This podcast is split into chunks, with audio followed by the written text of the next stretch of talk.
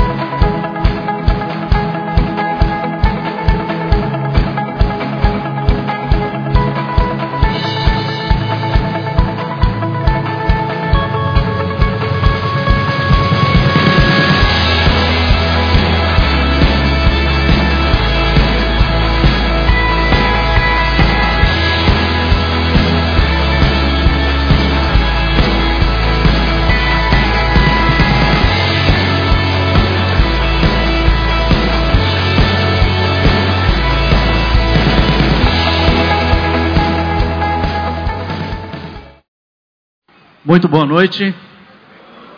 Eu me chamo Nando Velasco. Puxa vida, como é bom estar aqui compartilhando esse momento com vocês. Hoje pela manhã foi um tempo muito especial. Espero que o Senhor use esse momento para falar a sua vida, o teu coração.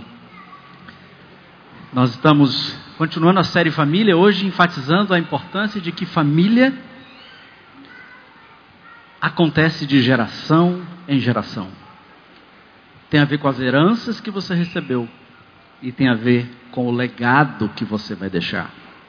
A Bíblia é muito clara quanto a esse ensino e nós vamos então refletir no que Deus tem para gente nesse momento. Êxodo capítulo 20, versículo 1 até o versículo 5 é o texto base que a gente vai usar. Êxodo 20, de 1 a 5. Esse é o momento que o povo de Deus está acabaram de sair da escravidão e estão recebendo as orientações de Deus para a formação daquela nação e a posse da terra prometida. E nesse momento, então, Deus começa a dar as orientações fundamentais para que eles vivam vida segura e próspera naquela terra que Ele estava lhes dando.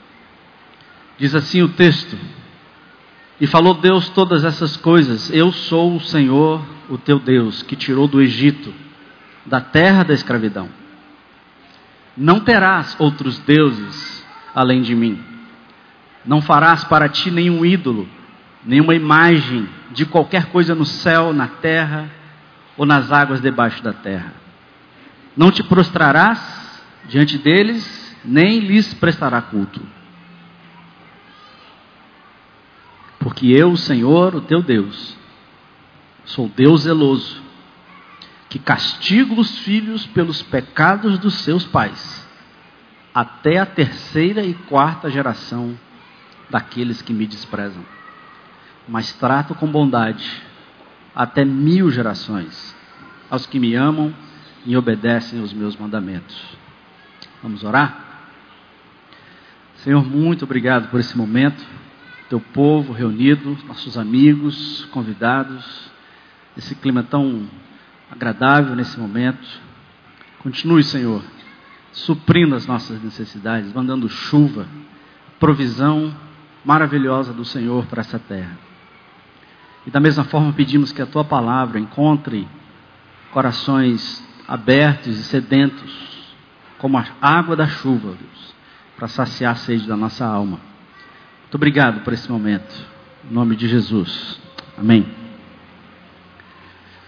Um escritor britânico chamado William Henley disse o seguinte: Eu sou o senhor do meu destino, sou capitão da minha alma. Senhor do meu destino, capitão da minha alma. Palavras que ilustram muito bem o mito da independência absoluta que domina a nossa cultura. Nós nos sentimos como indivíduos completamente autônomos, independentes, capazes de decidir o que a gente bem entender da nossa vida. No centro de tudo, nós achamos, estamos nós, livres dos nossos medos, dos dogmas, das instituições, das religiões, para eu fazer o que eu bem entender do meu futuro. Meu alvo supremo, ser feliz. E esse princípio que nos parece tão natural quanto respirar, é a base do progresso científico e tecnológico da nossa era. Mas é também esse individualismo que torna a humanidade uma massa de pessoas solitárias, sem história, sem raízes, sem herança. Nós entendemos, nós achamos que somos absolutamente livres para definir tudo na nossa vida. E nós desconsideramos uma outra lei, tão certa quanto a lei da gravidade, que o mundo não começou comigo, e que a nossa liberdade não é absoluta, e o meu futuro não depende só de mim. Nós somos causa e consequência de decisões de uma rede complexa de fatores que nós não temos a menor influência.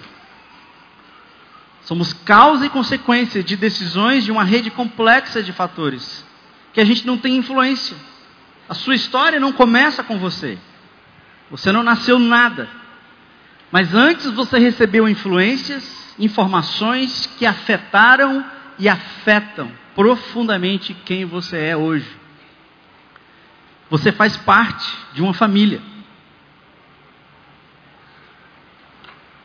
Essa constelação familiar complexa que envolve os seus irmãos, irmãs, seus pais, obviamente, os seus tios, seus avós, bisavós, tio, tios avós, e relacionados. A família estendida, como a Bíblia coloca, a família de geração em geração, engloba três ou quatro gerações antes de você, chegando a atingir 200 anos. Quem nós somos hoje tem a influência de toda essa longa história. E se família é de geração em geração, é muito importante então que você entenda qual é a sua herança para que você deixe um legado para o futuro. Seu passado, sua herança. Seu futuro, seu legado. E é o que nós queremos enfatizar hoje: a importância de sermos família de geração em geração. Eu preciso entender o meu passado a fim de que o meu futuro seja grande, próspero e abençoado. Para que isso aconteça, você precisa fazer duas coisas então. E nós vamos enfatizar hoje à noite apenas a primeira parte, sobre o seu passado e a sua, e a sua herança. E no domingo que vem nós vamos fazer a segunda parte, que é o seu futuro e o seu legado.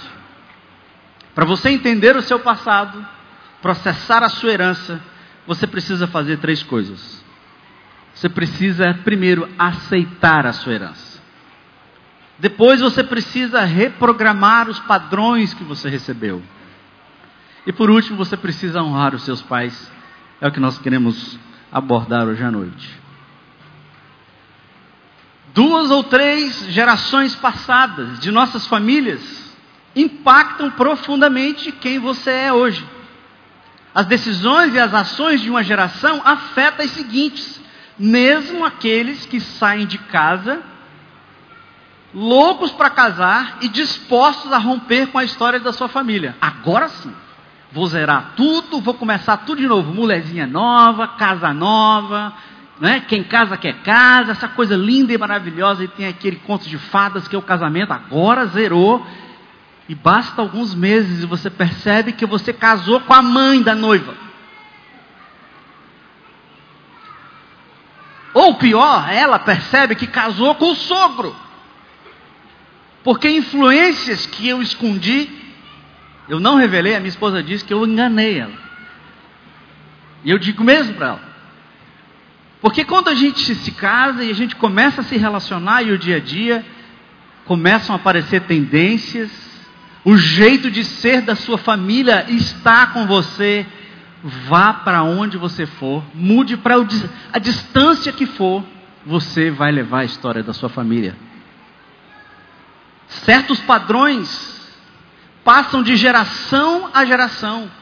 Padrões como o divórcio, alcoolismo, o abuso, depressão, a fuga de um filho, o autoritarismo, codependência, são forças, são influências invisíveis que afetam definitivamente, drasticamente talvez, quem nós somos hoje. Cientistas e biólogos debatem essa questão há séculos. Se isso é resultado da biologia, ou da, da natureza, ou da educação. A Bíblia não se importa muito com isso. Ela simplesmente afirma que essa lei existe. Como nós lemos em Êxodo 24. Eu visito, numa outra versão, eu visito a iniquidade dos pais dos filhos, até a terceira e quarta geração daqueles que me desprezam. Deus adverte que visitaria a iniquidade dos pais, no caso a idolatria, até a quarta gerações. Algumas versões dizem que Deus puniria o pecado dos pais nos filhos. E essa é uma passagem que nos perturba profundamente. Porque na nossa mente moderna, racionalista, cartesiana, individualista, o que, que eu tenho a ver com as decisões que tomaram no passado? Eu sou livre. Eu sou livre para tomar as minhas decisões e responder por elas. Como é que eu vou pagar pelos erros dos outros? Cada um responde pelos seus. O problema com essa perspectiva é que ela revela que nós não compreendemos a profundidade destruidora e mortal do pecado. O pecado vai absolutamente muito mais além das minhas decisões e das, dos meus atos pessoais. É, é como jogar uma pedra no lago. Eu jogo a pedra. Eu respondo pela pedra. Mas aquela pedra foge do meu controle e geram ondas, influências, que a Bíblia diz que vai atingir até a quarta geração depois de mim. Se eu escolho viver uma vida estressante como pai, comendo mal, trabalhando demais, vivendo ansioso, é altamente provável que eu vou ter problemas sérios com a minha saúde, mas os meus filhos vão herdar essas doenças também, esses padrões de vida também. Deus não está dizendo que os filhos vão pagar diretamente pelos erros dos pais, que eles vão responder pelas ações do, dos pais.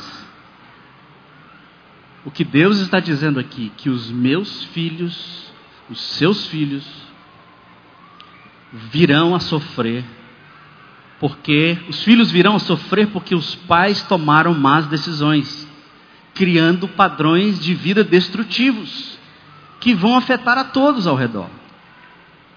Portanto, irmãos, valores e hábitos intergeracionais se apresentam através das nossas atitudes, dos nossos sentimentos, das nossas emoções hoje. Eles simplesmente fluem de nós, não são conscientes. Óbvio que são decisões que eu tomo e eu respondo por elas, mas é como se fossem forças, impulsos. Podem ser padrões positivos, como ser respeitoso, ser determinado, trabalhar duro. Coisas boas que herdamos da, na nossa geração, dos nossos pais. Mas também podem ser padrões negativos, como ira, a cobiça, o orgulho, vícios, depressão, abuso físico, emocional, sexual, medo, manipulação, violência, baixa autoestima, todas essas coisas, irmãos, que quando nós olhamos no espelho, nós temos que reconhecer que aquilo tem uma origem, nós vimos aquilo na casa dos nossos pais, talvez na casa dos nossos avós. E a Bíblia confirma essa realidade.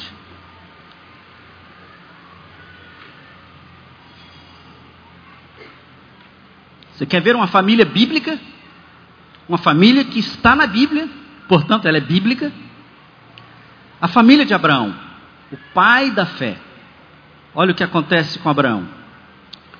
Abraão mentiu sobre a sua esposa duas vezes, em situações estratégicas, aquela mentira estratégica. Abraão teve um relacionamento extraconjugal. O casamento de Isaac, filho de Abraão, foi caracterizado por mentiras e manipulações. Lembra a esposa de a, a Rebeca? Rebeca e Isaac, padrões de mentiras e manipulações. Jacó, filho de Isaac, neto de quem?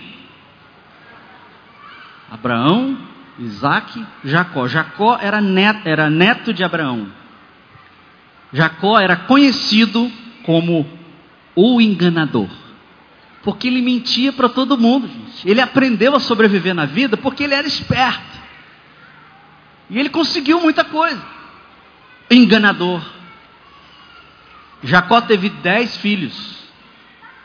E esses dez filhos mentiram sobre a morte de José, o irmão deles, falsificaram um funeral e mantiveram esse segredo por mais de dez anos.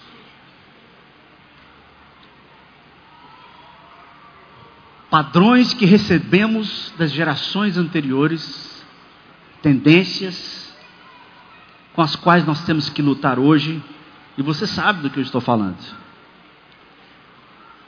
Você já fez a árvore genealógica da sua família, é um exercício interessante. Mas existe um outro exercício chamado genograma, que ele meio que usa a árvore genealógica, só que a, ao invés de simplesmente achar quem eram os nomes do pai, do avô, do bisavô e do tio e fazer aquela árvore linda, né? Além de você só identificar os nomes, você também identifica os padrões comportamentais desses parentes aquele tio alcoólatra, um avô que foi adúltero, um pai irado, uma tia-avó dominadora, controladora. É provável que se você, assim como eu, que vive num mundo marcado pelo pecado, você vai encontrar esses padrões na sua árvore genealógica, no seu genograma. De novo, padrões positivos também. Talvez um ambiente de aceitação, de perdão, flexibilidade, descontração. Mas é bem provável que você consiga identificar padrões de manipulação, de intimidação, culpa, medo, vergonha, falta de afeto. Como na família de Abraão, que haviam pecados escondidos na história da família na história da nossa família, na geração que veio antes de nós. Existiram, existem pecados escondidos. E essa herança também se manifesta pelos valores que nós temos hoje. Crenças, por exemplo, como o dinheiro é a melhor fonte de segurança. Os homens podem ser promíscuos, as mulheres, castas. Sucesso é entrar nas melhores universidades crenças que nós recebemos, não questionamos, elas simplesmente existem e nós cremos nelas. Então, a pergunta para nós hoje à noite: qual é a sua herança? Não, eu não tenho herança, não. Meu pai foi pobre, morreu distante. Não, qual é a herança comportamental? Quais são os padrões que você recebeu? Qual é a sua bagagem? O que é que tem na sua bagagem? Quais são as suas raízes? Ou quais são os roteiros de vida que você recebeu dos seus pais? Ou das gerações antes de você? Você pode tentar ignorar, esconder, fugir, tentar esquecer, tentar se superar, colocar algo em cima, fugir para 3 mil quilômetros longe de casa, que foi o meu caso. Mas não tem jeito. Determinados padrões simplesmente fluem de nós. E às vezes o nosso temor para parar de, e, e pensar nisso, de tra trazer à tona esses segredos, esses pecados de família, nos leva a viver na ilusão de que se nós não pensarmos a respeito, tudo vai desaparecer. É, é como aquela criança que se esconde atrás da cortina. O pé fica aparecendo para fora, mas ele fica quietinho ali, esperando que o fantasma passe. Feridas não curadas nos expõem a hábitos emocionais pecaminosos contra Deus e os outros. E por mais que tentemos ser diferentes, por mais que tentamos ser melhores, e agora eu me converti, eu sou uma nova criatura, e as coisas velhas já passaram, e agora eu vou receber a posse, tomar a posse da vitória e vou ser vitorioso. Por, mais, por melhores que sejam as suas intenções, essas tendências continuam presentes em nossas vidas, trazendo culpa, sofrimento e dor. Se você é como eu, irmãos, se você tem, se você vive na face dessa terra com os mesmos sofrimentos, com as mesmas pessoas defeituosas, quebradas e pecaminosas, você sabe o que eu estou dizendo?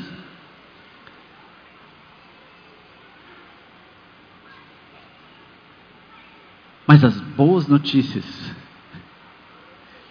é que a família biológica não determina o seu futuro. Amém? O que você recebeu não determina o seu futuro necessariamente. O que se passou na sua história não é o seu destino. Você agora faz parte de uma nova família. Você foi adotado na família de Deus. E você não está condenado aos mesmos erros do passado. Hoje você pode ser livre para reescrever a sua história e o seu futuro. Amém? Você não está preso aos padrões que você recebeu do passado. Primeiro desafio, então, para vivermos em paz com o presente é fazermos as pazes com o nosso passado. Essa trajetória, essa viagem precisa ser feita. Isso significa aceitar a sua herança. Qual foi a herança? Você já parou para dar uma olhada na herança que você recebeu? Provavelmente você vai ver que esses padrões em sua vida, a, a, eles aparecem e a, e a primeira pessoa que vai identificar esses padrões na sua vida, sabe quem é? Está com medo de dizer, né? Sabe quem vai dizer para você olhar? Parece teu pai, eu não acredito, eu casei com teu pai. Não, não, não, não. Ou você olha para a esposa e você vê a sogra nela. Agora, não diga isso para ela, porque não vai ficar legal. Parte dos nossos problemas conjugais, irmãos, eu diria grande parte dos nossos problemas conjugais, tem a ver com o fato de que nós estamos vivendo o script que foi escrito para a gente viver. Nós estamos seguindo os roteiros dos nossos pais, e por mais que você faça promessas como eu fiz, ao ver o meu pai errar, ao ver o meu pai eh, cometer equívocos, que me feriam, que me entristeciam profundamente, eu declarava para mim mesmo: eu não vou ser como meu pai. Eu batia no peito, eu vou escrever uma nova história. E eram sinceros os meus votos. E qual foi a decepção? De perceber que eu estava repetindo os mesmos padrões que eu vi em casa. A primeira atitude que nós precisamos fazer é aceitar, reconhecer os padrões que você herdou das gerações anteriores. Não adianta você mentir, não adianta você fazer de conta, não adianta maquiar. Conversei com um casal ontem e a esposa disse: Ele me enganou. Sabe o que ele fez? Ele passou errorex na vida dele. E à medida que o casamento foi rolando, né, o errorex foi caindo. Eu fui vendo o que é que estava escrito mesmo. Quanto de errorex você tem usado para apagar ou esconder os padrões que você recebeu? Não adianta, irmãos. Eles vão aparecer. E as pessoas, as primeiras pessoas que vão perceber isso, é a sua esposa e os seus filhos. Primeira coisa, não fuja. Esse é um exercício absolutamente importante, irmãos, que nós precisamos fazer na nossa trajetória cristã. Permita que Deus te leve por esse exercício, junto com irmãos amados, conselheiros, o CR é uma excelente estrutura para ajudar você olhar o script que você recebeu. Então, fale a verdade, aceite a herança. Mas o que, que você vai fazer com essa herança? Segundo lugar, você reprograma os seus padrões. Estão escritos. Você não fez nada, você não pôde escolher. 2 Coríntios 5,17 diz assim: Nós, é, Eu sou nova criatura em Cristo. As coisas velhas já passaram e tudo se fez novo. Nova criatura, nova criatura sou. Amém. Uau! Nós cantamos e felizes e isso é verdade. Mas ser adotado na família de Deus não apaga o meu passado automaticamente. Deus o perdoa, mas Deus não o deleta. É entendendo o passado que eu vou poder quebrar os padrões negativos que podem mudar o meu presente e construir uma nova herança para o futuro. Quando nós cantamos, né? Ele apaga o meu passado e não desiste de você. É uma música extraordinária. Só que esse apaga o seu passado, irmãos, é uma figura de linguagem que Deus não vai levar em conta.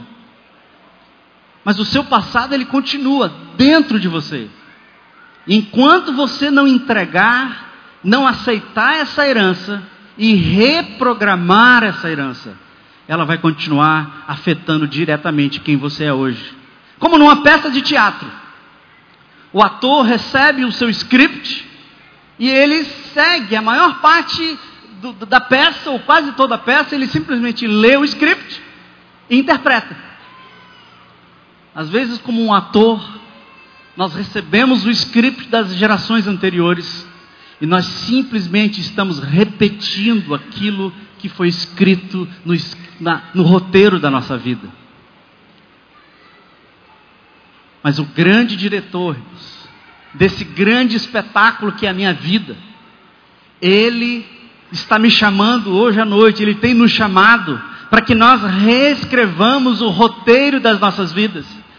Não para que você continue repetindo aquilo que já foi escrito, mas você, junto com o grande diretor que é Deus, você comece a reescrever a sua história, você comece a redefinir o seu futuro, mas se você não olhar para o script, você não vai poder reescrevê-lo. Aceite e comece a reprogramar. Deixa eu te contar uma história. A história de José, também no livro de Gênesis capítulo 37 até o capítulo 50, todos esses capítulos conta a história de José. José, vocês se lembram? Ele era o que de Abraão? Ele era bisneto de Abraão. A família imediata de José, Jacó, que era o seu pai, era uma, era uma família, vamos dizer assim, complicada, uma família difícil. Sabe essas famílias difíceis? Que é uma bagunça, mora um monte de gente, é filho, é tio, é cunhado, e aquela falação aqui, um mete o dedo na vida do outro. A família de Jacó era desse jeito. Ele tinha dez filhos. Tinha duas mulheres. E como se não bastasse, ele tinha duas concubinas. Obviamente que não é um exemplo para a gente seguir, mas numa mesma casa, irmãos. José cresceu nessa casa, onde Jacó tinha quatro mulheres, então, dez filhos e servos, vivendo debaixo do mesmo teto.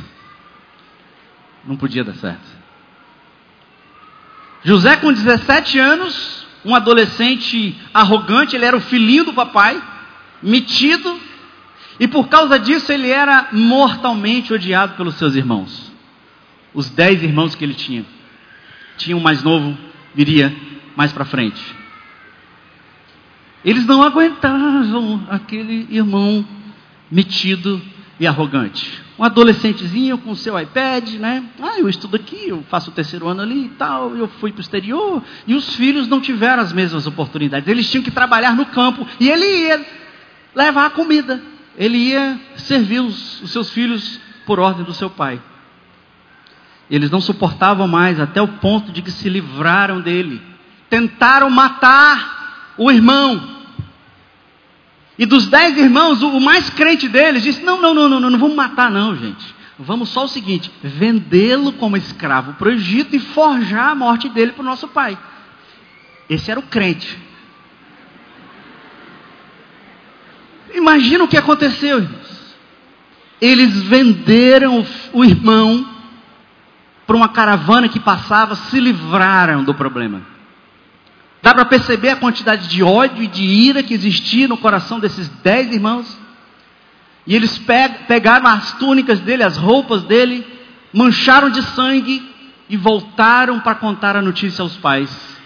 E fizeram aquele teatro dramático, contando para o seu pai, para o pai deles, que José havia sido devorado por um animal. E aqui estavam as roupas, e eles mantiveram esse segredo por dez anos. Você já viu isso acontecer em alguma família? Um, uns irmãos matam o irmão, ou eles vendem e forjam a morte, e o pai não pôde nem chorar a morte do filho. No único dia, José perdeu os pais, os irmãos, a cultura, a comida, a língua, a liberdade e todas as suas esperanças, e ele só tinha 17 anos. Mas os seus problemas não acabaram. Quando José chega no Egito, ele foi perseguido como escravo. Nem a vida de escravo ele pôde ter em paz. Ele foi perseguido. Daí penou na cadeia por mais de 10 anos. E agora com cerca de 30 anos de idade, a sua vida era um total fracasso, uma tragédia. Se alguém tivesse que viver cheio de amargura, de raiva da sua família e com espírito ressentido e vingativo, essa pessoa seria José. Foi esse o script, o roteiro que José recebeu. E ele tinha todo o direito de ser uma pessoa amarga, triste, ressentida, irada, vingativa, com aqueles que o feriram terrivelmente.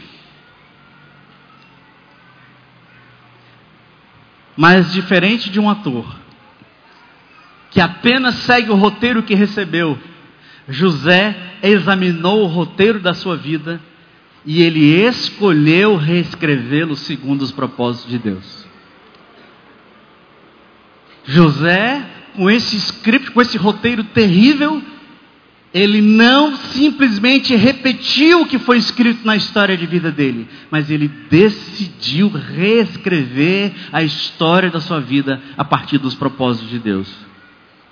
José permaneceu buscando e amando a Deus e confirmava a amorosa mão de Deus em todo o seu sofrimento.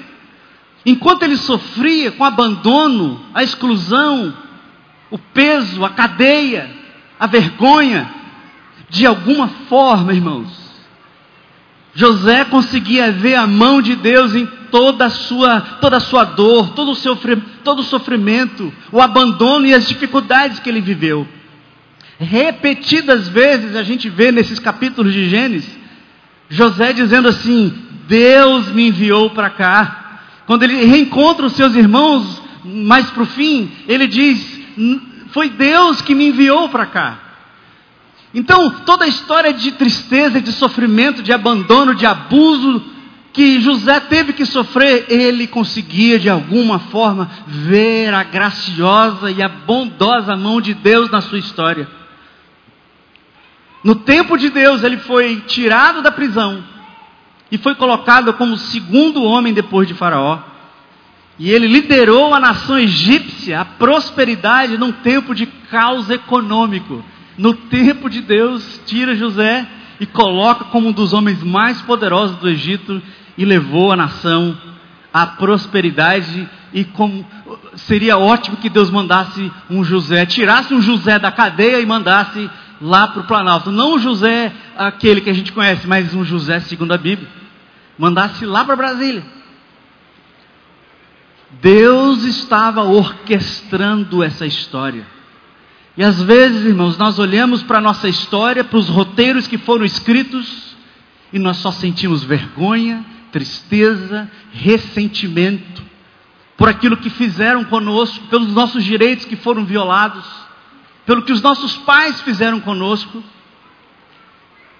Mas José conseguiu reescrever o roteiro da sua vida, assim como eu e você podemos reescrever o roteiro da nossa vida, porque o mesmo Deus de José é o mesmo Deus que nós servimos. Agora você precisa entender e compreender a mão de Deus liderando a sua vida. José não minimizou, não racionalizou anos de sofrimento porque ele conseguiu ver a mão de Deus. E porque ele conseguia ver a mão amorosa e cuidadora de Deus, ele conseguiu perdoar os seus irmãos.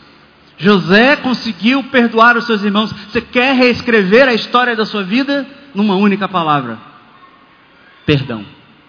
Não existe outra solução. Perdão foi o que José trouxe aos seus irmãos, deu aos seus irmãos. E ele sustenta a sua família emocionalmente, espiritualmente, financeiramente até o fim. Ele não só perdoa, como ele começa a cuidar daqueles irmãos. José reescreve a sua história. E ele se tornou bênção para a sua família e para todo o Egito. talvez a maior parte da nossa vida, nós simplesmente estamos representando o script que a gente recebeu. E por mais sinceros que sejam os nossos esforços para seguir Jesus, para ser um bom pai, um bom crente, nós continuamos presos a pecados e hábitos destrutivos. No drama que é a sua vida, no drama que é a sua vida, o que é que está escrito no seu roteiro? O que é que na sua vida é uma representação do que foi escrito no roteiro da sua vida? Que papéis você está repetindo? Talvez o que está escrito no drama da sua vida seja o terror de uma traição.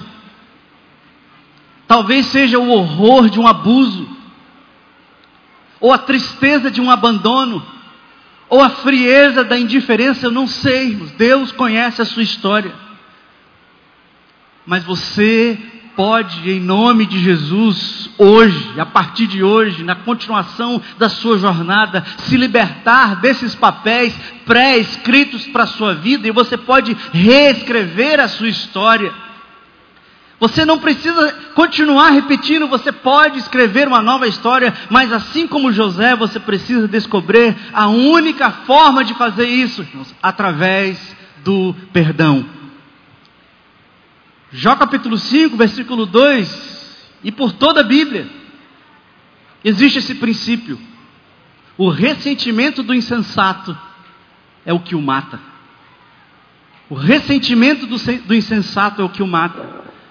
Quando você olha para a sua história, quando você olha para a sua herança, para a bagagem que você recebeu, o que que você, o que que flui de você? Perdão ou amargura? Tristeza, ressentimento? Pessoas amargas são pessoas vingativas. E a Bíblia diz em Hebreus 12, 15 que a, a amargura ela contamina as pessoas ao nosso redor. Talvez você já tenha conhecido alguém que tenha vivido anos em função da vingança. Talvez você mesmo tenha vivido esse script.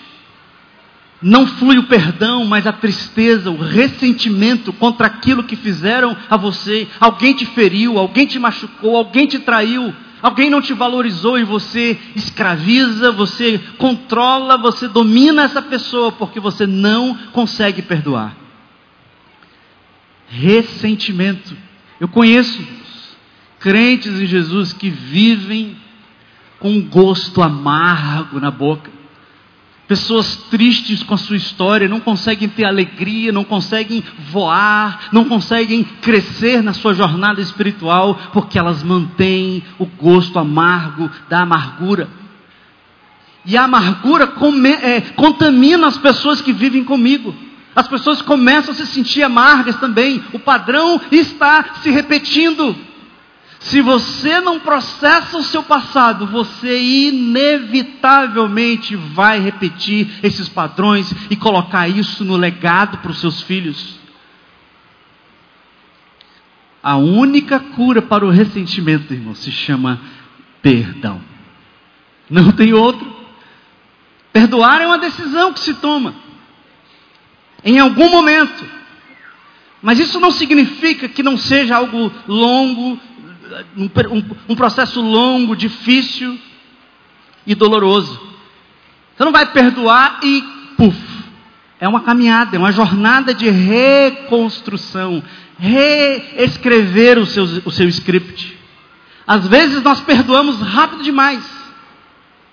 E nós nem nos permitimos sentir a dor da ofensa, e de certa forma, a amargura é aquela atitude que diz: eu não quero sentir essa dor, eu vou, aquela pessoa tem que sentir aquela dor. Ela me feriu, ela tem que, ela tem que ser ferida.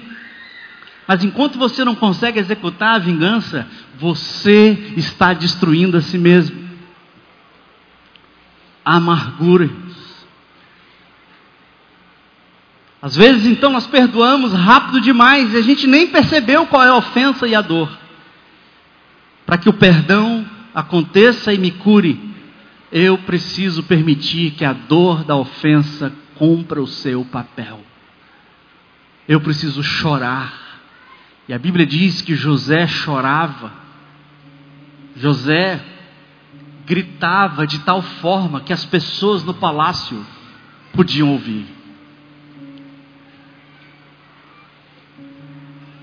Talvez lá no fundo, irmãos, no fundo da sua dor, você vai descobrir que a sua ofensa não é contra os seus pais, não é contra as pessoas que fizeram parte da sua história, mas o seu ressentimento acaba sendo contra o próprio Deus, porque no fundo, Ele não me livrou, Ele não fez nada para me proteger. José não guardava ressentimento da sua família, aquele desejo de punir e se vingar, porque por detrás das nuvens densas do seu sofrimento, ele conseguia compreender que Deus estava agindo em todas as coisas, orquestrando a sinfonia dos seus propósitos. José estava seguro em Deus. E ele teve dois filhos. O que que José deixou no legado dos seus filhos, chamados Efraim e Manassés?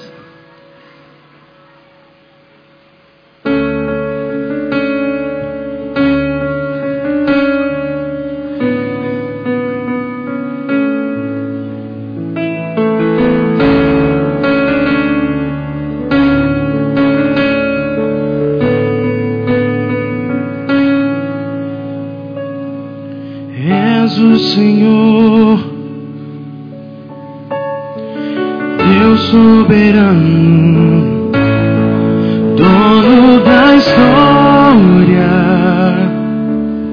Senhor de mim, guia os meus passos, mesmo em dor, tu sabes o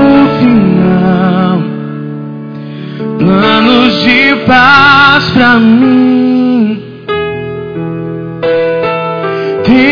feridas, marcas profundas, só tu conheces bem. Mais confiante sigo os teus planos, tu tens o melhor pra mim. Manassés, Deus me fez esquecer Efraim. Deus me fez prosperar, me curou das marcas que eu ganhei e me fez livre para tudo perdoar. Manassés, Deus me fez esquecer Efraim. Deus me fez prosperar, restaurou os sonhos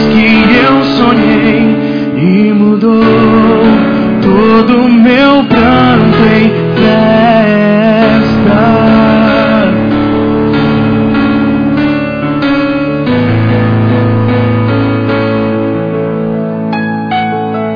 És o Senhor,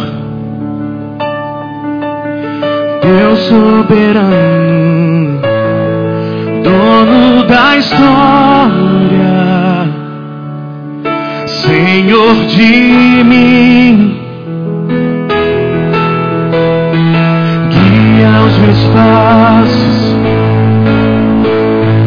Mesmo em dor. Tu sabes o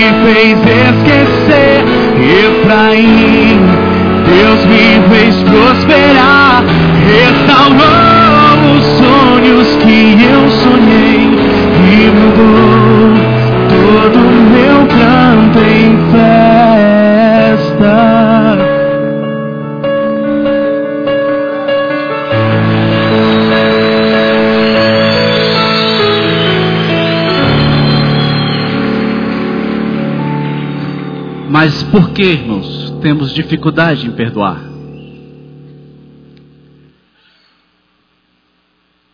Porque nós desejamos que seja pago aquilo que nos devem. Queremos que eles sofram, assim como fizeram sofrer.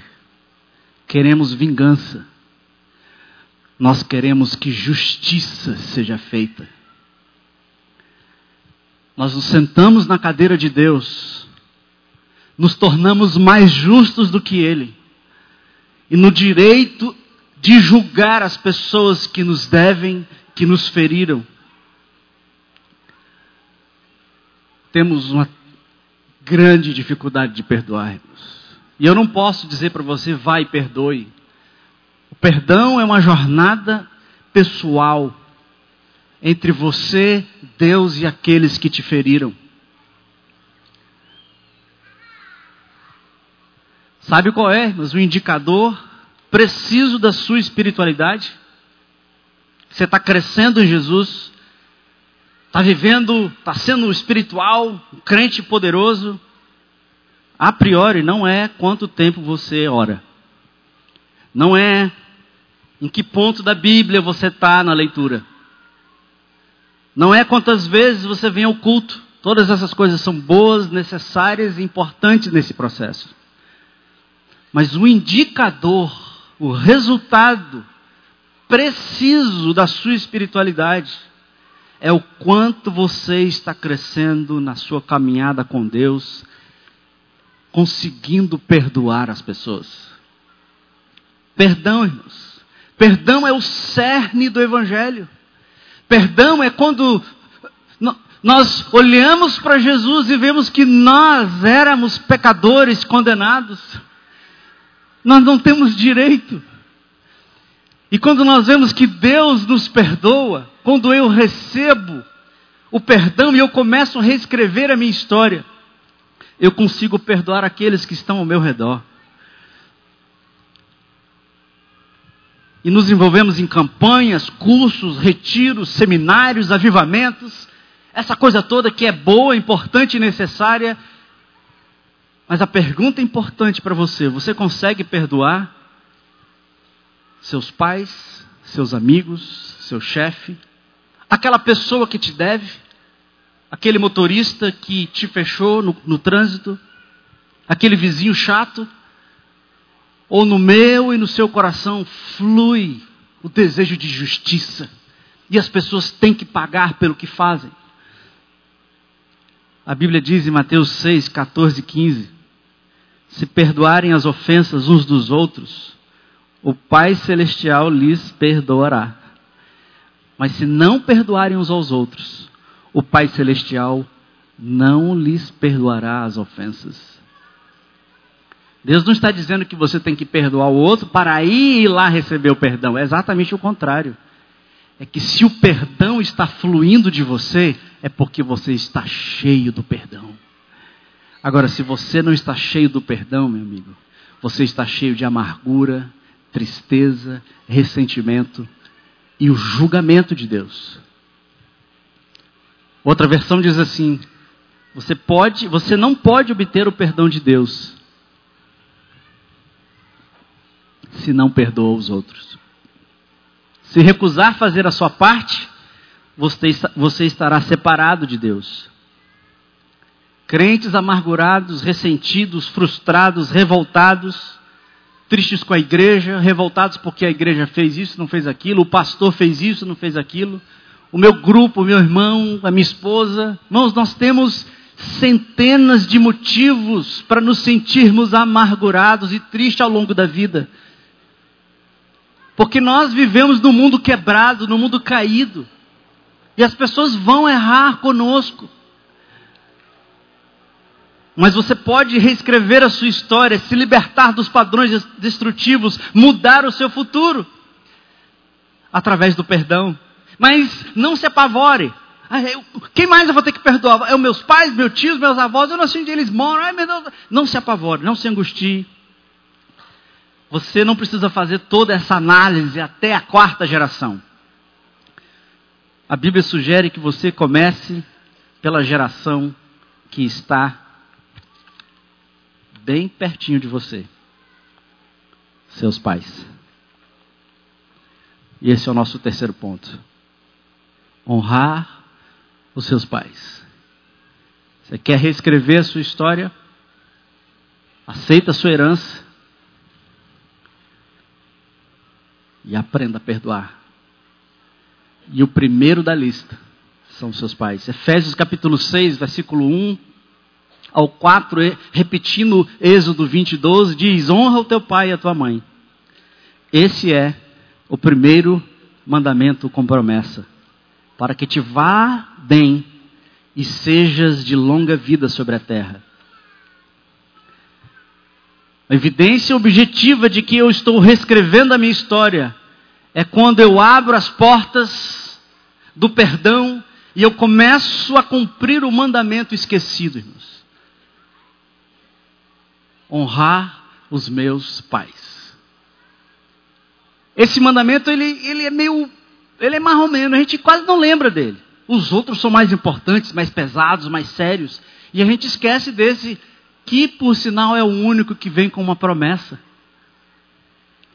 Para reescrever o roteiro da sua vida, comece aprendendo a honrar os personagens principais da sua história.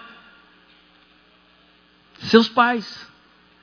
Não existe uma influência mais profunda na sua vida, na minha vida, do que o relacionamento que eu tive com os meus pais. As marcas são profundas, as influências são muito fortes.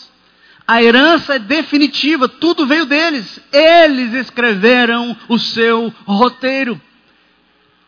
Então, se você quer reprogramar, construir uma nova história, Seus pais são as primeiras pessoas que você precisa reconstruir. Ora, por que, que Deus colocou o relacionamento com os nossos pais na lista dos mandamentos, irmãos? Por que está lá? Primeiro, porque eles representam Deus na sua vida. Os nossos pais representaram Deus na nossa vida. Sobre eles pesa a responsabilidade de amar, de cuidar, nutrir, proteger, apoiar, desenvolver. Aquela pessoazinha que somos nós, vulneráveis, totalmente dependentes. Então, honrar a Deus, honrar os pais significa honrar a Deus, porque eles são instrumentos tangíveis de Deus para cuidar de nós. Honre os seus pais, porque eles foram, talvez sejam ainda, uma manifestação tangível do cuidado de Deus na sua vida. Por que, que precisamos? Porque os pais estão no, na lista dos mandamentos. Porque eles foram também os nossos primeiros relacionamentos. As primeiras pessoas com as quais nós interagimos nessa história. E porque a influência deles é tão profunda sobre nós, qualquer falha no cumprimento desse papel irá ferir profundamente a nossa alma de formas que a gente nem entende. Dar honra aos pais é a manifestação do porque eles são a manifestação de Deus. Mas antes de tudo, é reconhecer que eles não são Deus. Eles foram uma representação de Deus mas eles não foram Deus, eles não são Deus. Honrar os pais, então, irmãos, é aceitar a limitação deles, entender que eles não são perfeitos, foram falhos, limitados, pecadores, e que, em última análise, eles jamais poderiam suprir tudo aquilo que a nossa alma precisa. Então, em primeiro lugar, para honrar os seus pais, perdoar. Provavelmente eles, por melhores que foram, falharam de alguma forma na sua história. Mas na sua essência, honrar aos pais não tem a ver com o que eles fizeram ou deixaram de fazer. Honrar os nossos pais imperfeitos é um ato de obediência e de dependência e honra ao único que é perfeito. Quando você vai lá e se humilha e honra e louva, você está honrando a Deus. Você não pode honrar a Deus sem honrar os seus pais. Você não pode fazer esse pulo. Seremos livres da amargura, então, da revolta, se perdoarmos. Se conseguimos ver que Deus e não os nossos pais estavam na, estava na regência da nossa vida. Eu consigo, por que, que eu não consigo perdoar os que tiveram influência e autoridade sobre mim? E estamos falando dos pais, mas poderiam ser outras pessoas porque nós colocamos essas pessoas no lugar de Deus e perdemos a perspectiva de que Deus está regendo tudo. Sabe por que mais? Deus regeu tudo porque Ele tem um plano perfeito para a sua vida. E sabe a primeira escolha que Ele fez? Ele escolheu os pais que você tem. Aquelas pessoas que definiram quem você é. Então, a despeito de quem eles foram, honrá-los é honrar o único Deus que fez todas as coisas conforme o conselho da sua vontade, Romanos 8, 28. Sabemos que Deus, o mesmo que manda a chuva, Ele age em todas as coisas para o bem daqueles que o amam, daqueles que foram chamados segundo o seu propósito. Nós não podemos honrar a Deus se nós não honrarmos os nossos pais em primeiro lugar. E não só perdoar os seus pais, mas pedir perdão. Vamos lá, vamos lá, se movimentem.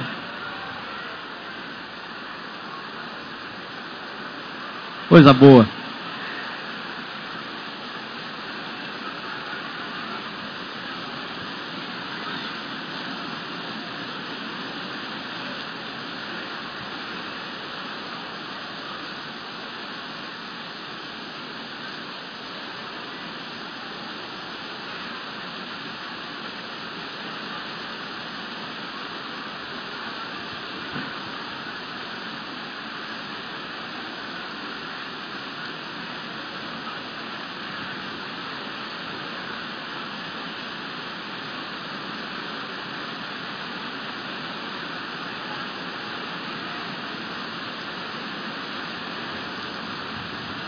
Honrar os nossos pais é, é perdoá-los, mas é também pedir perdão.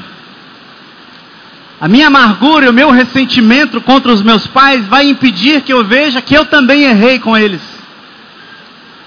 Mas nós também não somos perfeitos. A desobediência, a rebeldia, o julgamento, a revolta, todas essas coisas impedem que eu tenha esse relacionamento de perdão e restabelecer a minha história com os meus pais. Quanta dor e decepção, e preocupação, e vergonha e tristeza nós não causamos aos nossos pais por causa dos nossos erros. Você consegue reconhecer isso e se humilhar sinceramente, pedindo o perdão deles? Sabe algo que dói no coração de todos os pais? Um filho de dura cerviz, um filho arrogante, um filho presunçoso e orgulhoso. Poucas coisas honram mais os pais do que aquele filho que se arrepende do que aquele filho que pede perdão. E para você honrar os seus pais, uma última coisa, você precisa não esquecer. Honrar é perdoar, honrar é pedir perdão e honrar é não esquecer. Tendo restaurado o relacionamento através do perdão, honrar aos pais é uma atitude que dura até o fim da vida deles. Na nossa cultura individualista e materialista, o nosso valor pessoal, ele é medido pela imagem. Ele é medido pela inovação, pela criatividade, pela produtividade e pelo lucro que a gente oferece. Só que o tempo passa, a gente envelhece e nos tornamos inúteis para a sociedade. Perdemos a nossa influência, o nosso significado e somos descartados como peças sem valor. Atualmente, envelhecer é, é quase uma maldição. Uma doença que todos tentam evitar a todo custo. Mas não é sem razão. Porque nada dói mais no fundo da alma do ser humano do que se ver só, isolado, abandonado e esquecido e talvez depositado em algum lugar esperando a morte chegar. Nada mais dói na alma do ser humano do que viver só, isolado, abandonado, esquecido. Você quer aprender a lição, obedecer, os, os, obedecer os, os, mandamentos e honrar os pais? Uma das coisas mais importantes, irmãos, é à medida que eles envelhecem, é à medida que o tempo passa, você não se esquecer de quem são seus pais Deus cuidou de incluir-os nos mandamentos a honra aos pais, porque eles vão envelhecer e nós teríamos a tendência de nos esquecer deles. Os idosos são vistos como alguém defeituosos, incapazes, e de certa forma, irmãos, é exatamente isso que eles são ou serão. Mas é exatamente por causa disso que Deus ordena que nós lhes demos honra não pelo que eles fazem pelo que eles produzem, mas por aquilo que eles são, nossos pais, por aquilo que eles representam, pela história, pela experiência. Então, assim como na cultura hebraica, onde os anciãos eram respeitados e honrados, porque eles eram guardiões da história, da memória do povo, da identidade da nação. Você quer honrar os seus pais? Deixa eu lhe dar algumas sugestões. Mostra respeito, dando peso, considerando-os, dando-lhes um lugar de importância, louvando, agradecendo, respeitando as limitações, contando a história deles para as próximas gerações. Mas a melhor forma de honrar os seus pais é quando um filho decide obedecer os mandamentos e escolhe honrar a Deus. Porque essa é a maneira de garantir a bênção de Deus para as próximas gerações. Honra o teu pai e a tua mãe. Esse é o primeiro mandamento para que te vá bem e seja de longa vida sobre a terra. Você quer se dar bem? Quer ter sucesso e garantir segurança para gerações futuras? A Bíblia não poderia ser mais clara. Porque junto com honrar os pais vem uma, uma, uma promessa, uma garantia de que você terá vida longa, segurança, prosperidade, e você será honrado, você não será esquecido. Êxodo 20 diz: Eu visito o pecado dos, fi, do, dos pais dos filhos, até a quarta geração, mas a continuação do versículo diz assim: Mas eu trato com bondade até mil gerações daqueles que me amam e guardam os meus mandamentos. Até mil gerações dos que guardam os meus mandamentos. E talvez vivemos ansiosos, irmãos, para garantir um futuro para os nossos filhos. Vivemos angustiados, preocupados com a segurança, aflitos. Mas Deus está dizendo para a gente hoje à noite: se você me honrar hoje, o futuro de mil gerações depois de você terá a garantia, a minha promessa da bondade sobre eles. Qual é a herança que você quer deixar? Qual é o legado?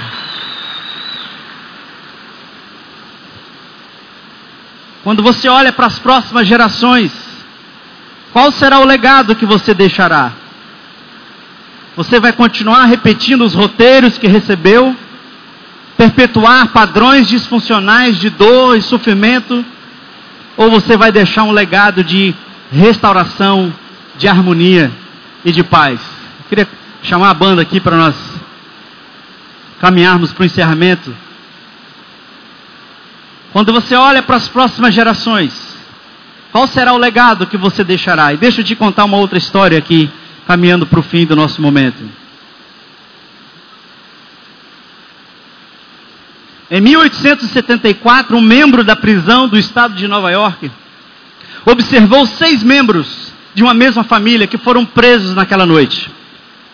Intrigado com o fato, a administração resolveu fazer uma pesquisa nas gerações antepassadas dessa família e tentar descobrir a família original que deu início a essa trágica herança familiar. Eles conseguiram traçar o genograma deles até 1720, 150 anos antes. E encontraram um homem considerado preguiçoso e violento, com registros de ser causador de problemas na cidade da época. Ele era dependente de álcool e com um caráter difícil, se casa com uma mulher que tinha as mesmas características. E juntos, eles geram seis filhos e dois, seis filhos e dois filhos. O relatório final da pesquisa identificou aproximadamente 1.200 descendentes desse casal. E algum deles estavam vivos. Em 1874, na noite em que vários, vários deles foram presos. Olha só a herança dessa família. 310 foram moradores de rua, 160 se tornaram profissionais do sexo, 180 sofreram com abuso de drogas e álcool, 150 foram criminosos presos, sete deles por assassinato. O relatório informou também que o estado de Nova York gastou na época a quantia absurda de 1,5 milhões de dólares para cuidar desses, desses descendentes. E nenhum deles fez qualquer contribuição significativa para a sociedade. Em contraste, eles fizeram uma outra pesquisa a herança de uma outra família que viveu na mesma época também foi estudada. Esse casal era profundamente dedicado à família, aos valores da palavra de Deus e ao trabalho. Esse pai se tornou presidente da Universidade de Princeton. Juntos eles tiveram 11 filhos e cerca de 1.400 descendentes. Nenhum deles causou um dólar sequer ao governo. E por volta de 1874, na descendência daquela família continha 13 presidentes de universidades, 65 professores universitários, 100 advogados, 32 juízes, 85 autores de livros clássicos, 66 médicos, 88 oficiais de polícia, 3 governadores de estado, três senadores e um vice-presidente dos Estados Unidos.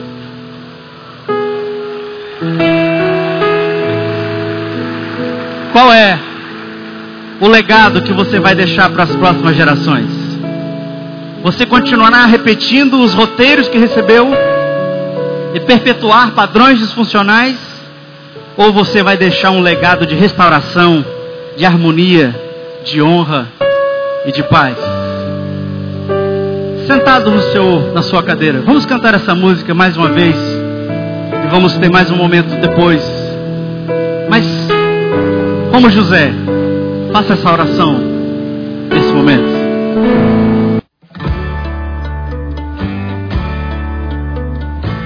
Você ouviu uma mensagem produzida pelo Núcleo de Comunicação Audiovisual da IBC, que conta com um vasto catálogo de mensagens em áudio e vídeo. Para maiores informações, passe um e-mail para recursos@ibc.org.br ou ligue para 85 3444 3600.